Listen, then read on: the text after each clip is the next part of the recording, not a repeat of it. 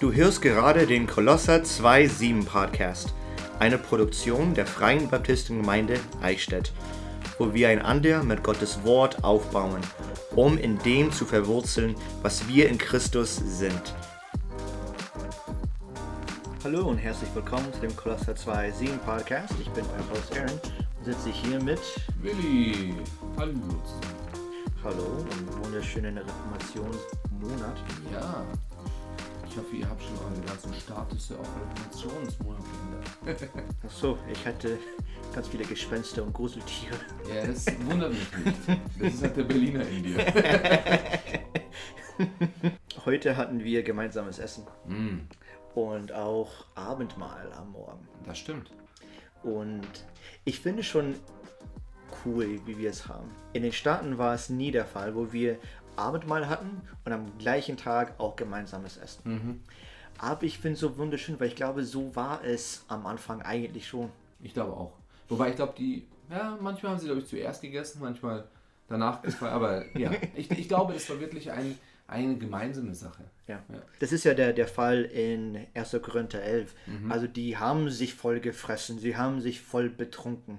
Und die Armen, die konnten es sich nicht leisten, Ja. sich zu betrinken. Und so hat der Paulus gesagt, nee, warte mal. Also Mhm. wenn ihr euch voll fressen wollt, tut es zu Hause. Voll trinken wollt, tut es zu Hause. Hier, wenn wir Abendmahl feiern, sind das zwei verschiedene Sachen. Ja. Und betrinken sollen man sich nicht. Okay. wenn ihr trinken wollt, Genau. dann tu- tut es zu Hause. Ja, genau. Und ich, ich glaube auch, weil Theologie geht ja, wie alle sagen, durch den Magen. Manche sagen Liebe, aber das ist einfach nur. Habe ich bis jetzt nur von dir gehört. ich weiß. Ich weiß, Liebe geht durch den Magen. Ja, aber Theologie auch. Und deswegen essen wir so gern. Hast du diesen einen Clip auf äh, Instagram oder Facebook gesehen? ähm, parallel sind zwei Fotos. Einmal ein Mann, einmal ein, eine, eine Frau. Die sind beide, ähm, die, die sind in der Fitnessstudio, die werden beide fit, lernen einander kennen und dann lieben die sich und dann werden die beide fett. Hm. Also die beide von Natur aus waren große Leute, aber haben sich fit gemacht, um jemand anderes attraktiv zu finden. Und dann waren die zusammen eben sehr gerne Ja, das, mollig. Das ist ähm, nichts Neues. Also es passiert öfters, weil man, man isst einfach gern. Mhm. Und die beste Gemeinschaft ist beim Essen. In den Staaten zumindest sagt man das. Ja, aber auch hier, also wenn du überlegst, wenn du jemanden einlädst, also man isst halt gemeinsam, man, man macht das, weil einfach die Gemeinschaft am Tisch doch so schön ist. Erst recht mit Christen, würde ich sagen. Ja, ja glaube ich auch. Dieses Gemeinschaft und dann auch und auch Gastfreundschaft ist sehr wichtig. Ja. Und es ist tatsächlich auch, auch etwas ziemlich tiefgründig in, in jüdischen Kulturen. Also das ist tatsächlich ein von den Geboten. Also Ja. gastfreundlich zu sein und vor allem zu den Feinden. Richtig. Also ist Gastfreundschaft ausüben etwas schon sehr Geistliches. Ja. Weil man dort eben auf Gott vertraut, dass er für dich sorgt, Ja. auch gut genug sorgt, dass jemand bei sich haben kann. Es gibt vieles. Ja, ja, vieles. vollkommen richtig. Und beim Abendmahl ging es auch ziemlich schwer zur Sache äh, in der Reformation. Oh ja. Und wir hatten letzte Woche Sola Scriptura und heute haben wir Solus Christus. Ja, Also da geht es alles um Christus. ja, Christus allein. Mhm, Christus allein. Und dazu gehen wir in die Schweiz. Ja, zu den Schwätzern. Ja, du kannst Schweiz aussprechen und Sch äh, Schweizerisch reden, ich aber nicht. Ein, ein Bekannter von mir, der ist Missionar, der wohnt in Deutschland, aber Missionar in der Schweiz. Und wir haben hin und wieder miteinander geredet und das ist, er ist Amerikaner, aber trotzdem hat er ein bisschen schweizerischen Dialekt. Ja. Meinst du, der Ulrich hat auch so geredet? Bestimmt. Das kann ich mir nur komisch vorstellen. In Ja. der Reformation gegen die katholische Kirche und dann hat er so eine Aussprache. Ja, aber ein Benedikt Peters, der ist äh, ein, einer der Leiter von EBTC. Der ist ja auch Schweizer. Ja. ja, den konnte ich verstehen. Ja. Also ich, ich kann schon viele mittlerweile in ihren deutschen Aussprache verstehen. Siehst du? Aber man muss sich eben bemühen. Äh, oft, wenn die merken, ich verstehe nur Bahnhof, dann sprechen die langsamer und deutlicher und es fällt ihnen sehr schwer, Hochdeutsch zu reden. Und beim ähm, Evangelium 21 in Hamburg. Da gab es auch einen Redner, der Alex Reindl. Ja. Den kenne ich von der Jugendfreizeit aus Österreich. Ja. und äh, er hatte gepredigt. Und man konnte merken, wann er direkt auf sein Skript war und wann er es nicht war. Ja. Auf sein, auf sein Skript war er Hochdeutsch und dann ist er zum Österreichischen dann rübergerutscht. Ja, ja, Alex, also wenn du zuhörst, schöne Grüße von uns. Aber ja, du hast recht, das ist, der Dialekt ist stark. Ja.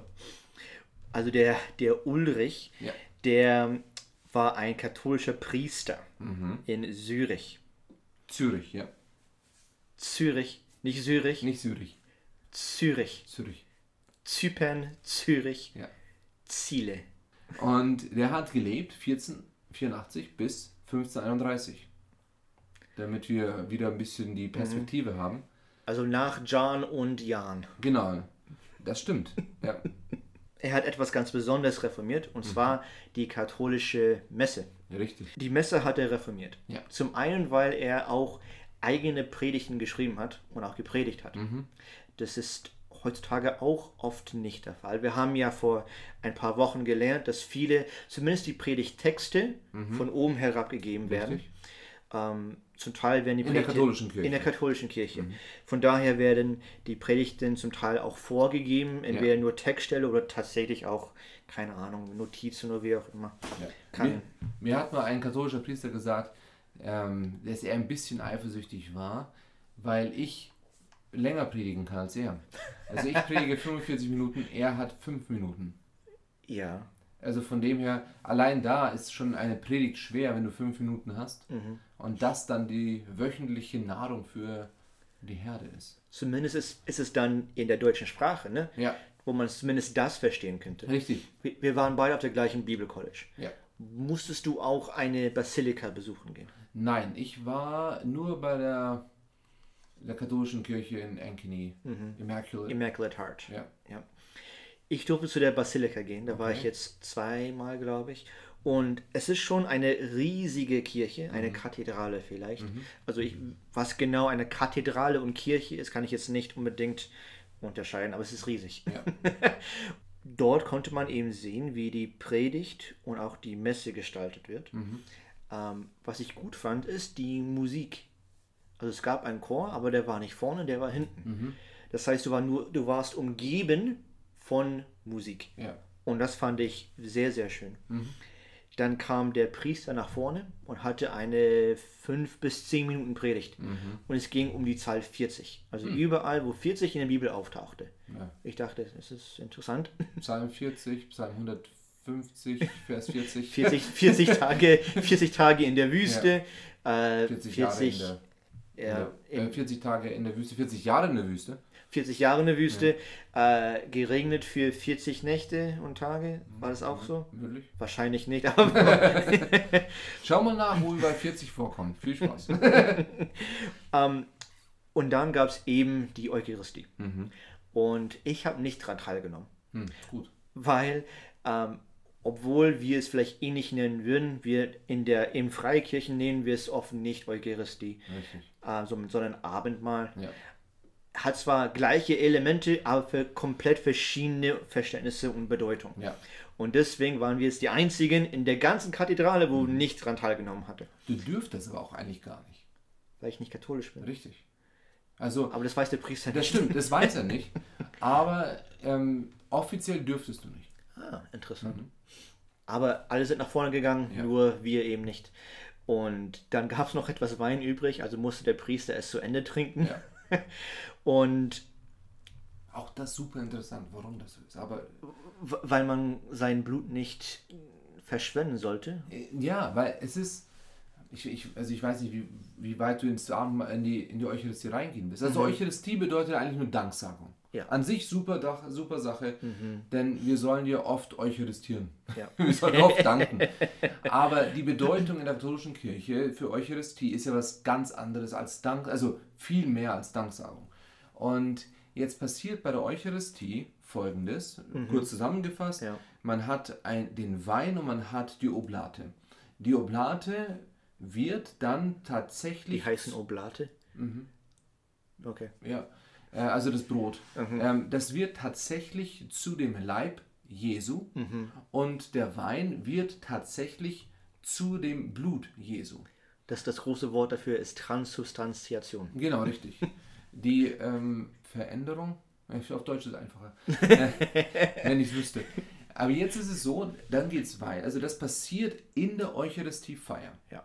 Und also es, es, kommt hin als nicht mhm. ähm, diese Elemente, es kommt nur als Brot und Wein, aber dann wird es gewandelt, kommt Ding, Ding, Ding, Ding und dann ist es soweit. Jetzt wird, das, jetzt wird die Eucharistie ausgeteilt und ich glaube eigentlich meistens heutzutage nur noch das Brot, nicht mehr der Wein. Ja. Und ähm, warum nicht? Es kommt auf die Größe und auf die Diözese drauf an. Also jede Kirche macht das anders. Mhm. Manche geben noch den Wein, aber man, bei, bei den meisten ist es eigentlich nur die Oblate. Also jetzt wird die Oblate verteilt und dann äh, wird auch der Wein verteilt.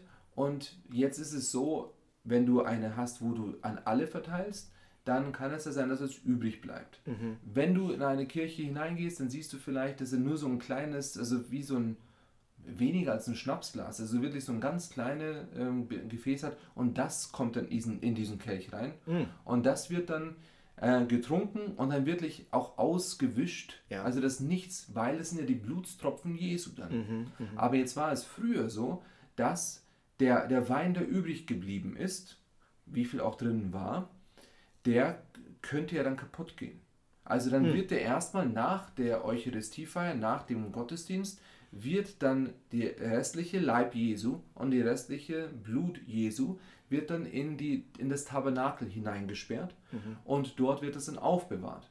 Nun kann das aber nicht mehr beim nächsten Mal verwendet werden, nee. weil es wird ja wieder neu mhm. umgewandelt. Also war es dann tatsächlich so, dass in, in dem Mittelalter die Priester öfters Probleme mit Alkohol hatten, denn die mussten danach den Wein austrinken. Mhm. Aber bei der nächsten Messe kam das gleiche. Am gleichen wieder. Tag oder? Gegebenenfalls am gleichen Tag. Mhm. Oder wenn es dann jeden Tag eine Messe war und dann etwas übrig geblieben ist. Mhm. Mhm. Und also von dem her ist es interessant, denn ähm, es wird verwandelt, ähm, sagen sie, aber dann ähm, kann es nicht nochmal verwendet werden. Mhm. Warum auch immer, weil ein, an sich ist es ja okay in der Hinsicht, aber es, es muss dann weg, weil es muss immer neu verwandelt werden. Das ist schon sehr interessant, wenn es das Fleisch und Blut Christi mhm. ist. Ja. Warum man dann nicht es wiederverwenden kann, sondern wieder was Neues, also mhm. wieder zum Geschäft gehen, wieder Brot kaufen, wieder ja. Wein holen, damit das wieder dann zum Leib und, und, und Blut Christi ja. wird. Das ist schon sozusagen eine, eine Aufopferung wieder, mhm. also eine Neute. Richtig. Und das ist, glaube ich, ein großes Problem, das die Reformatoren damals hatten. Mhm. Die haben es verstanden. Also, und wir, wenn, wir, wenn wir sagen Reformatoren, sind ja die meisten eigentlich katholisch gewesen. Die waren eigentlich alle katholisch. Ja. Also, wa warum? Sie, also, Luther war ein katholischer Priester mhm. und er wollte eigentlich niemals aus der Kirche raus, weil er gesagt hat: Nein, die, die haben das doch, also, die haben den Papst falsch verstanden. Also, er mhm. hat wirklich gedacht, der Papst, ein gläubiger Mensch, der meinte es doch richtig. Mhm. Aber, also deswegen wollte er nicht aus der Kirche raus. Er ja, wollte genau. die Kirche reformieren. Mhm. Und mhm. somit waren dann eben diese ganzen Priester, die das dann gecheckt haben und dann gesagt haben, nee, wir bleiben in der Kirche, damit wir das wieder richtig hindeuten können. Mhm, mhm. Dazu gab es ja keine anderen Kirchen. Ja, genau, es gab nur die katholische Kirche. Ja. Sonst gab es eigentlich nichts. Aber der, der Swingley, der Ulrich mhm. Swingley, der glaubte nicht, dass die Eucharistie ein erneutes Opfern Jesu ist. Richtig. Also das war anscheinend der, Ver der Verständnis und er glaubte, das ist es nicht, ja. sondern eine Erinnerung an das Opfer Jesu. Ja. Also das einmalige Opfer, eine Erinnerung daran. Mhm. Und es ist so bemerkenswert. Das ist etwas, was man heute und auch damals in der katholischen Kirche beobachtet, aber in einer gewissen Art und Weise sogar zu Jesus Zeit. Mhm, ja. Weil in Hebräer 10, da steht, und in Vers 11 bis 14, und jeder Priester steht da und verrichtet täglich den Gottesdienst und bringt oftmals dieselben Opfer dar, die doch niemals Sünden hinwegnehmen können. Mhm. Er aber hat sich, nachdem er ein einziges Opfer für die Sünden darbracht hat, das für immer gilt, zur Rechten Gottes gesetzt und er wartet hinfort, bis seine Feinde als Schemel für seine Füße hingelegt werden. Denn mit einem einzigen Opfer hat er die für immer vollendet, welche geheiligt werden. Mhm. Ich finde es interessant, das gilt für immer. Er hat sich hingesetzt und er wartet. Ja. Von daher ist es schon geschehen und nichts weiter muss geschehen. Also nichts weiter hinzugetan werden, Richtig. was Christus, Solus Christus Ja. getan hat. Genau, und, und es war, und die Kirche, und das ist das Interessante dabei, die katholische Kirche würde sagen, nein, es ist, äh, natürlich ist das Opfer Jesu allein richtig. Und wenn man das nachschaut, dann ist es auch tatsächlich im, im Konzil äh, nicht, dass ein weiteres Opfer gebracht werden muss, aber es, es ist eine, eine Verwirklichung des Opfers. Ja, aber was heißt eine Verwirklichung des Opfers? Es ist echt ein, ein Wortspiel. Ne? Mhm.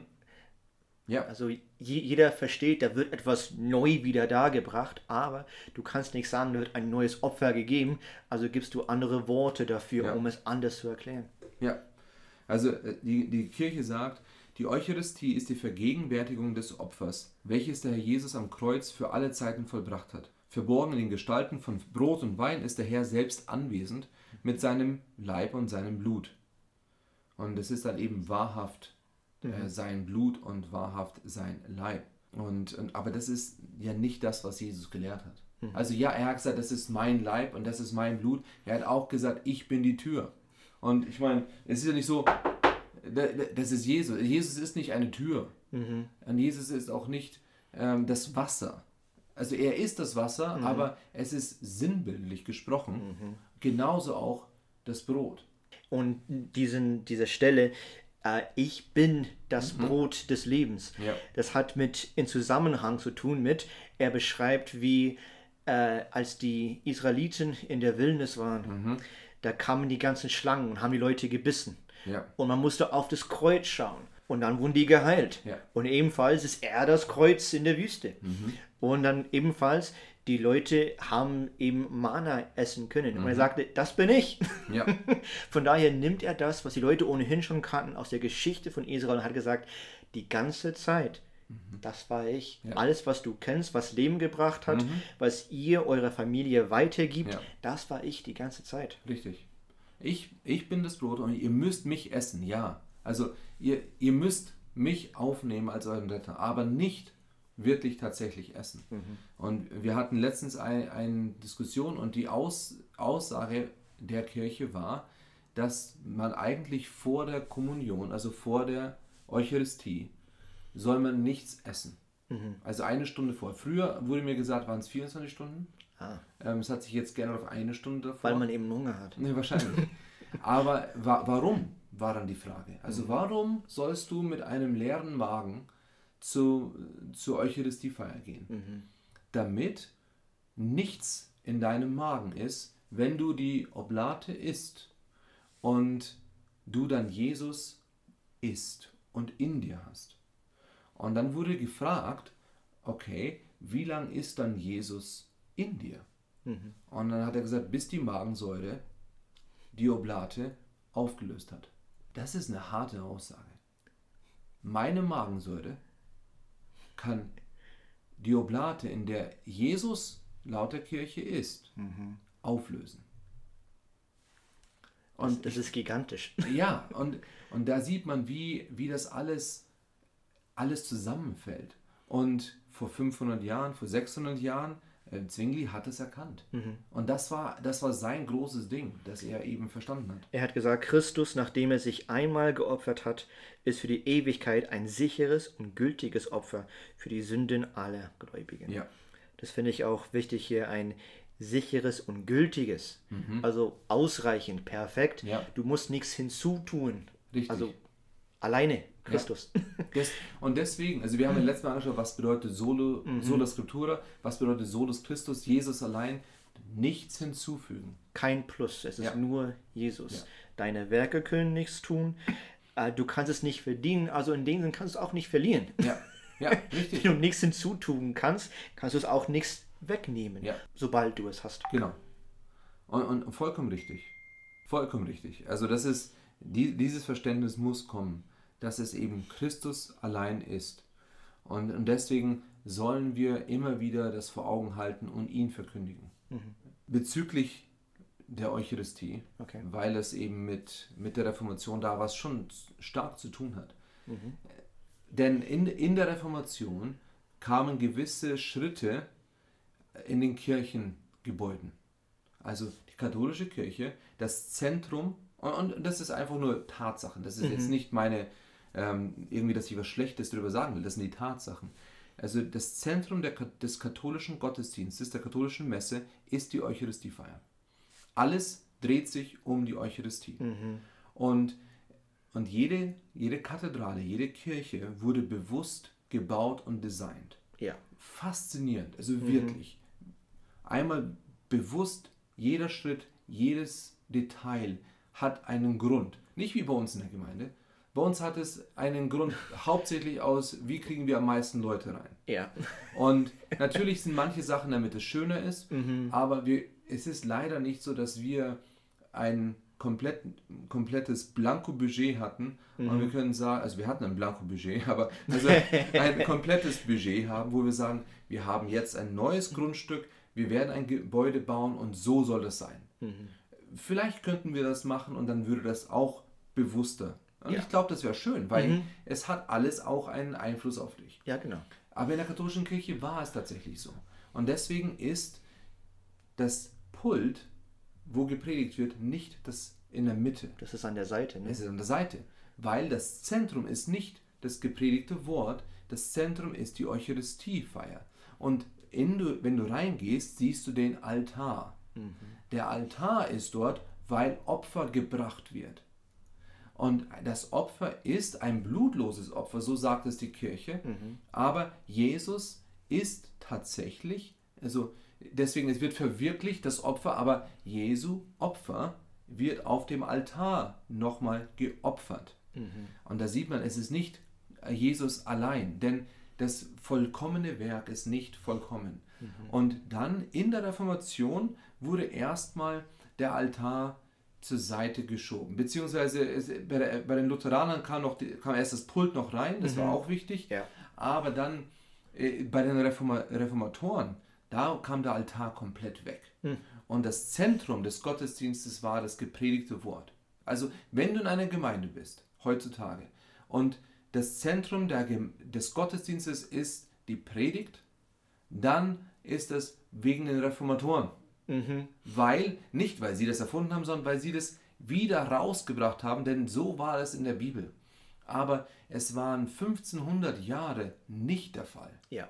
Und dann durch die Reformation kam das eben zustande, dass das Zentrum wieder ähm, da ist. Und deswegen ist es eben eine Wiederopferung oder eine Wiederdarbietung von Christus ist vollkommen falsch. Es ist, es ist eigentlich, machst du kaputt, was Jesus getan hat. Und du hattest vorhin schon Hebräer 10 vorgelesen, mhm. aber auch Hebräer 7. Oh. Da heißt es, Jesus hat es nicht nötig, wie jene hohe Priester täglich zuerst für die eigenen Sündenopfer darzubringen und dann für die des Volkes, denn das hat er ein für alle Mal getan, als er sich selbst opferte. Ja. Und in 1. Petrus 3, denn Christus hat einmal für die Sünden gelitten, der Gerechte für die Ungerechten, damit er euch zu Gott führte. Und dann nochmal in, äh, wenn man das so zusammenfasst, ist es Jesus allein. Und deswegen, wir essen nicht sein Fleisch. Wir erinnern uns daran, was Jesus getan hat. Mhm. Und, und wir können dankbar sein dafür, dass, dass jemand wie ähm, Ulrich Zwingli das erkannt hat mhm. und dass er das nochmal gef wirklich gefördert hat. Das heißt nicht, dass dann alle das erkannt haben. Also es ist ja heutzutage immer noch. Und auch nicht, dass der, mhm. äh, dass der Ulrich ein allgemein in jeder Hinsicht guter Mensch war. Richtig. Er hat, glaube ich, Krieg geführt. Ja, also, und du wirst bei allen Reformatoren ja. Fehler finden. Oh ja.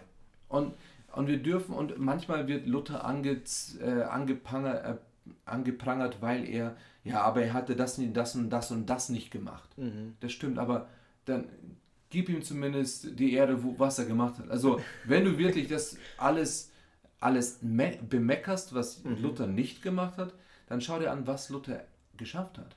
Und die Tatsache, dass er das, diese einfachen Sachen geschafft. Und ich gehe mal auf Luther zurück, weil er eben in, in Deutschland ist. Jeder kennt, wer Luther Richtig. ist oder hat irgendwelche Meinungen über ja. ihn. Und, und ich, ich würde sagen, Luther lag in vielen Sachen falsch. Allein, ja. allein Taufe. Ja, und, und, also verschiedene Sachen. Aber er hatte die ersten Schritte mhm. gemacht. Mhm. Und vieles wurde darauf aufgebaut. Also das, was Calvin dann weitergemacht hat. Auch Calvin war nicht perfekt. Nee. Und die sind jetzt, die haben jetzt alles erkannt, aber wir können von ihnen lernen, von mhm. dem, was sie mhm. gemacht haben. Ich finde schon interessant, wie du vorhin gesagt hast, wie der Altar sich bewegt hat vom mhm. Zentrum bis zur Seite. Und dann dachte ich kurz nach, ja, wie, wie würde man denken, wenn man unsere Gemeinde sieht? Mhm. Oder eine andere Gemeinde. Mhm. Weil ich glaube, je nachdem, wie die Gemeinde aufgebaut ist mhm. oder Gemeinderaum, kann man sehen, welcher Fokus vielleicht wäre. Ja. Also zum Beispiel ein, ein krasser Beispiel wäre, wenn vorne auf der Bühne mhm. ein Minipult ist, also so ein Musikständer, aber dann 15 Gitarren und Schlagzeug und dies und das. Mhm. Und dann meinst du, ja, da ist Worship betont. Ja. Also Anbetung betont und die Musik. Ja. Und dann, wenn man uns anschaut, was würde man denken? Wir haben ein, einen leeren Kreuz, das finde mhm. ich schon wichtig, weil ja. der ist nicht mehr da. Mhm. Der ist aufgestanden, er ist weg. Und man sieht eben unseren Pult. Ein schweres, großes Pult. Es ist schon ziemlich schwer. Ja. Aber ich mag es. Also ich habe gerne ein großes Pult. Ja. Und dann, wenn man in eine Gemeinde geht, wo der Pult so riesig ist, mhm. ist das vielleicht eine Andeutung, welche Rolle der Pastor vielleicht in der Gemeinde ja. hat. Kann sein. Genau. Und dann dachte ich, äh, in der Gemeinde in Cambridge, mhm. ähm, es ist tatsächlich oft üblich in den Staaten, in baptistischen Gemeinden, dass man den Pult vorne hat mhm. und dann unten drunter einen Tisch. Ja. Da steht in Remembrance of Me. Ja. Also das ist für den Abendmahl gedacht, mhm. aber es ist immer noch schon ins Zentrum, ja. aber oben draußen Blumen, bis dann äh, Abendmahl kommt. Ja, richtig. Aber der Pult steht da drüber. Ja. Und auch da, die Bedeutung davon ist, der, also ich hatte das auch mal nachgelesen, mhm. ähm, der Tisch ist da, aber steht unter der Autorität des Wortes. Also gibt es doch eine Bedeutung dahinter, ja. ja? Mhm. Also es ist, es ist, auch wenn der Abendmahltisch da und das Abendmahl ist ja wichtig. Ja. Also das ist enorm wichtig für eine Gemeinde. Mhm. Aber es ist nicht das Zentrum äh, und beziehungsweise die, die Botschaft ist das Zentrum. Mhm. Und die Botschaft ist eben das verkündete Wort. Ich habe, das war letztes Jahr, nachdem wir Traktat ausgeteilt haben, da findet man immer irgendjemand, mit dem man redet. Und die Frau meinte, ja, wir haben schon Ähnlichkeiten. Ich dachte, na, vielleicht. Aber sie meinte, ja, ich liebe die Eucharistie. Mhm. Und ich kann auch sagen, ja, ich liebe auch den Abendmahl. Ja. Aber dann sagt sie, ja, das, das ist schon notwendig. Es ist zu Gehorsam mhm. notwendig. Ja. ja. Aber dann habe ich gesagt, und dann gehen wir wieder auf die Solas zurück. Ja. Wenn du nie mehr an deinem Leben an Eucharistie teilnimmst, hat es irgendeine Auswirkung auf dich mhm. und auf deine Ewigkeit? Ich sagte, ja, natürlich. Mhm. Ich sagte, überhaupt nicht. Ja. Christus ist einmal gestorben und ich kann nichts dazu tun und nichts davon wegnehmen. Richtig. Daher ganz alleine, Jesus alleine. Amen. Nächste Woche haben wir dann Sola Fide. Ja. Das wäre Glaube. Ich glaube es fast. Ich glaube, das könnten wir tun. Das könnten wir mal. Aber es ist unglaubwürdig, ob wir das. ob wir es hinkriegen.